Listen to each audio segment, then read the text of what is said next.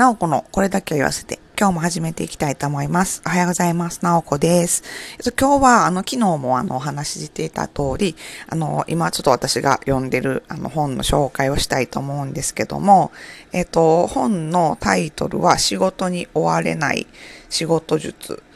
と、ま、マニャーナの法則で、えっと、著者は、えっと、マーク・フォースターさんという方で、えっと、それを、あの、日本人の青木隆夫さんという方が、あの、訳をするっていうことで、あの、日本語の本になっています。で、えっと、まあ、あの、タイトルのところにも書いてあるんですけど、仕事は明日でうまくいくっていうので、えっと、そのとに、とにかく、その仕事のやる気がある状態っていうのは、あの、ちゃんと計画的に仕事が進んでる状態やというふうに、あの、言ってはってですね。で、あの、すごい、あの、具体的ないろいろ、あの、例も挙げて、すごいわかりやすく、あの、説明をしてくれてるので、すごい面白い本です。で、あの、昨日も言ってたんですけど、この本に出てくる、その悪い、あの、見本みたいなのが、すごい私に当てはまってるなと思って、すごい、あの、自分ごととして、すごいなんか、こう、まあ、これどうしたら、この状態から、あの、脱出できんのかな、みたいな感じで、あの、一生懸命読んでる感じです。でね、特にね、なんかすごい、あの、あ、これこれ、私これって思ったんが、なんかね、すごい、あの、自動車整備士さんのなんか例が出てくるんですけど、なんかね、すごい腕がいい整備士さんと、腕は普通な、普通な整備士さんが2人出てくるんですよね。すごい腕がいい整備士さんは、あの、仕事の管理ができないっていう設定なんですよ。で、普通の、あの、整備士さんは仕事の管理が完璧なんですよね。で、どっちの方がいいかみたいな。で、すごい腕がいいけど、仕事の管理ができてない、あの、整備士さんは、なんかね、お客さんからね、この、あの、修理したいんやけどっていうのが電話かかってきたら、あ、いいよいいよ、すぐ持ってきてねっていう感じで言うんですよ。だけど、なんかこう、すぐそうやって何でもかんでも引き受けちゃうから、そのお店にみんなこう車は修理に持ってくるじゃないですか。で、たくさんこうなんか修理のあの車があって、あのどれからやったらいいかとかももうもはや もういっぱいいっぱいなんですよね。で、だから同時にたくさん仕事をしないといけなくなって、で、今日はこれやろうとか、多分、あの、考えてはいるんやろうけど、その1日にどんだけできるか、自分が何台修理できるのかとかいうのは全然考えずに、どんどんどんどん仕事を引き受けちゃってるんですよね。だからもうなんかもう、お、仕事の終わりが見えへんし、もうなんかこう、で、お客さんから、あ、まだですか早く、あの、早く車使いたいから、あの、これちょっと早くやってもらえませんかみたいな言われたやつからこう着手していくっていう感じで、全然なんかこう、あの、ぐちゃぐちゃなんですよ、仕事が。ほんで、いつもなんかこう、仕事が遅いっていう評判で、すごい腕がいいから仕事がなくなるってことはないんですけど、なんかこう仕事のがこうごちゃごちゃやから、なんかあんま効率よく全然進められてないし、お客さんからの評判もあんまり良くないというえっ、ー、と、そういう整備士さんなんですね。でもう一方、あの腕は別に普通、普通の整備士さんなんですけど、すごい仕事の管理をきっちりしてる人がいてて、その人はなんかどういうことしてるかっていうと、仕事の依頼があったらいつ頃できますよっていうのをちゃんとあの最初に言うんですよ。で、この日に持ってきてくださいねっていうのを言って、この日に修理するんでっていうので、こう仕事の順番をちゃんと決めてるんですね。で、こ1日にどれぐらい仕事ができるかっていうのをちゃんと自分で把握できてるから、ああ、今何台分修理の依頼来てるから、あじゃあもう1週間先になりますみたいなことをちゃんとお客さんにあらかじめ言ってあって、で、その日に持ってきてくださいって言って、で、あの、ちゃんと、あの、なんかこう、ね、あの、いろんな緊急の用事が入ったりとかして、ちょっとあの修理が終わらへんとか、あとなんかすごい、あ、修理始めてみたら最初に見積もってたりすっごい、すごいなんか難しい修理やったとかってなると、もう一回リスケジュールして、あの次いついつにもう一回修理しますよっていう感じで、もう一回こうスケジュール組み直したりとかちゃんとしてるんですよね。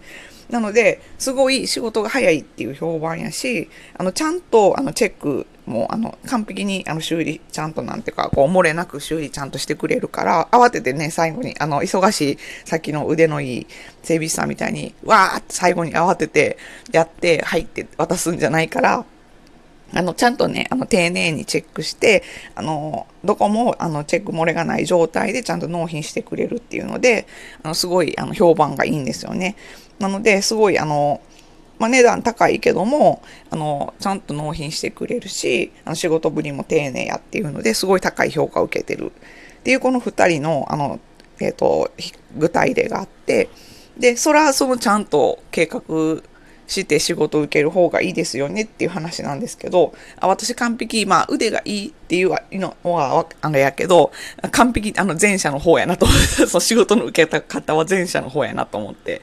で、あの大抵、あの、会社とかで、あの、お仕事してたら、あの、上司の人とかにこれやっといてって言われて、あはい、みたいな感じで、こう、受けちゃうじゃないですか。でそれがまずダメらしくて、で、まず、こう、ほんまにできんのかどうかみたいなのを一旦考えてから、ちゃんと受けるようにしましょうと。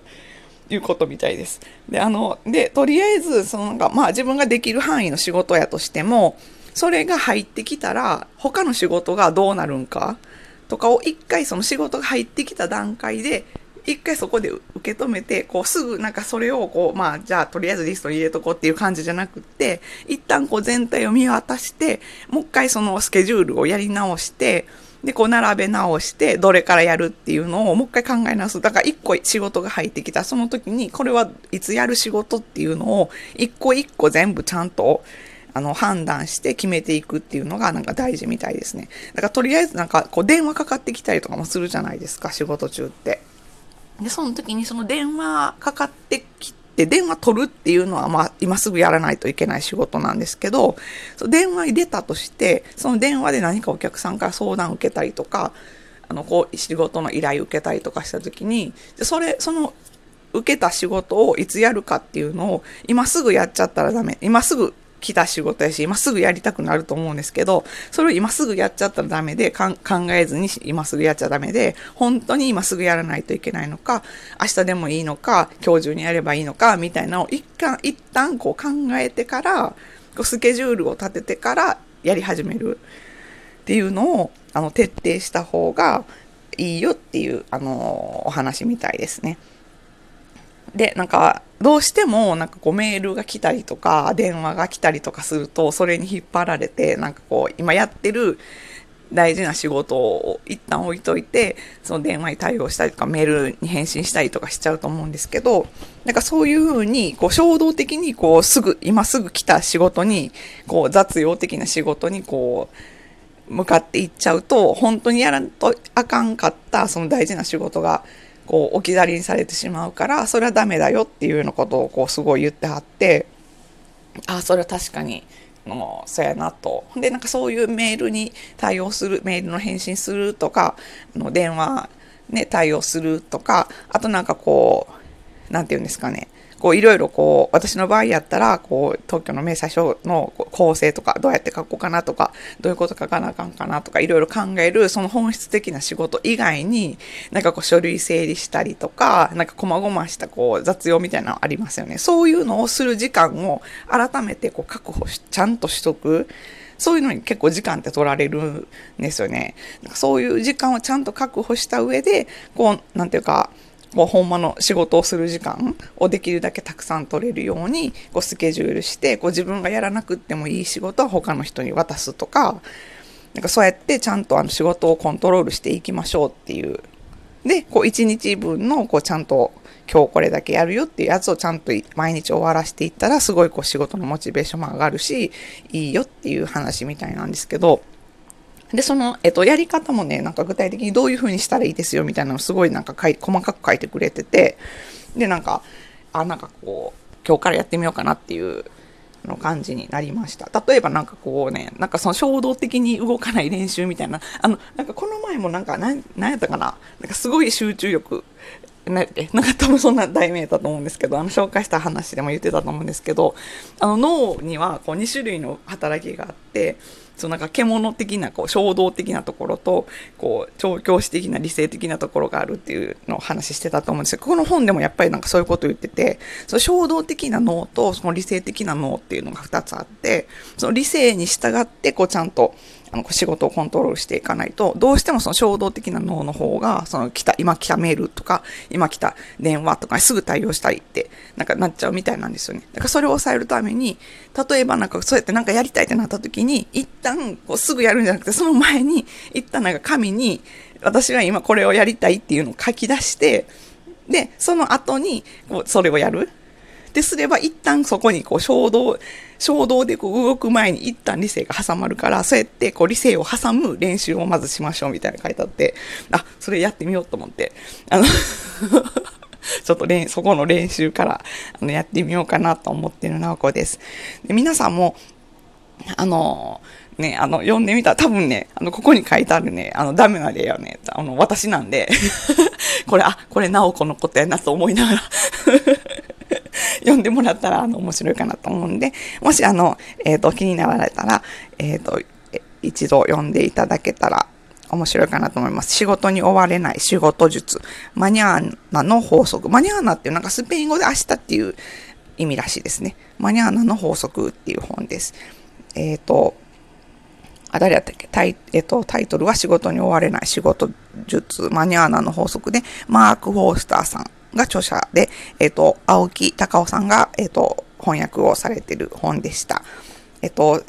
今日はあの、この辺にで終わろうかなと思います。えっと、毎日、えっと、平日は朝8時から配信しているので、またフォローして聞いていただけると嬉しいです。で、いいねとか面白かったよとか、えっと、ネギとか送あの、押してもらえたら喜ぶので、またよろしくお願いします。ではでは、なおこでした。じゃあね、バイバーイ。